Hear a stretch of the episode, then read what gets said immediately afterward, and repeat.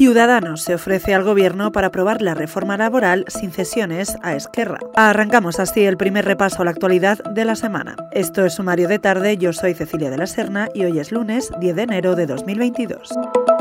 La presidenta de Ciudadanos, Inés Arrimadas, ha asegurado que su formación tratará de evitar que el Gobierno pacte con Esquerra Republicana y Bildu cambios en la reforma laboral. Para ello, ha ofrecido sus votos en el Congreso con el fin de demostrar que existe una vía alternativa, ha dicho, a la de estas formaciones independentistas.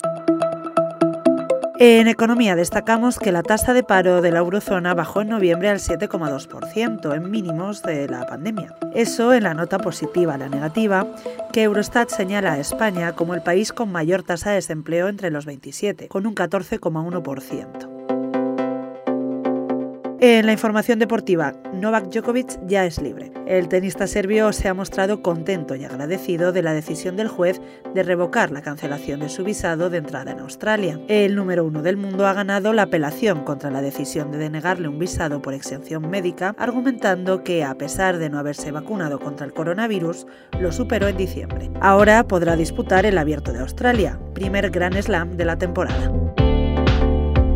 Con esto terminamos por hoy. Lee estas y otras muchas noticias en nuestra web, theobjective.com. Mañana volvemos con más.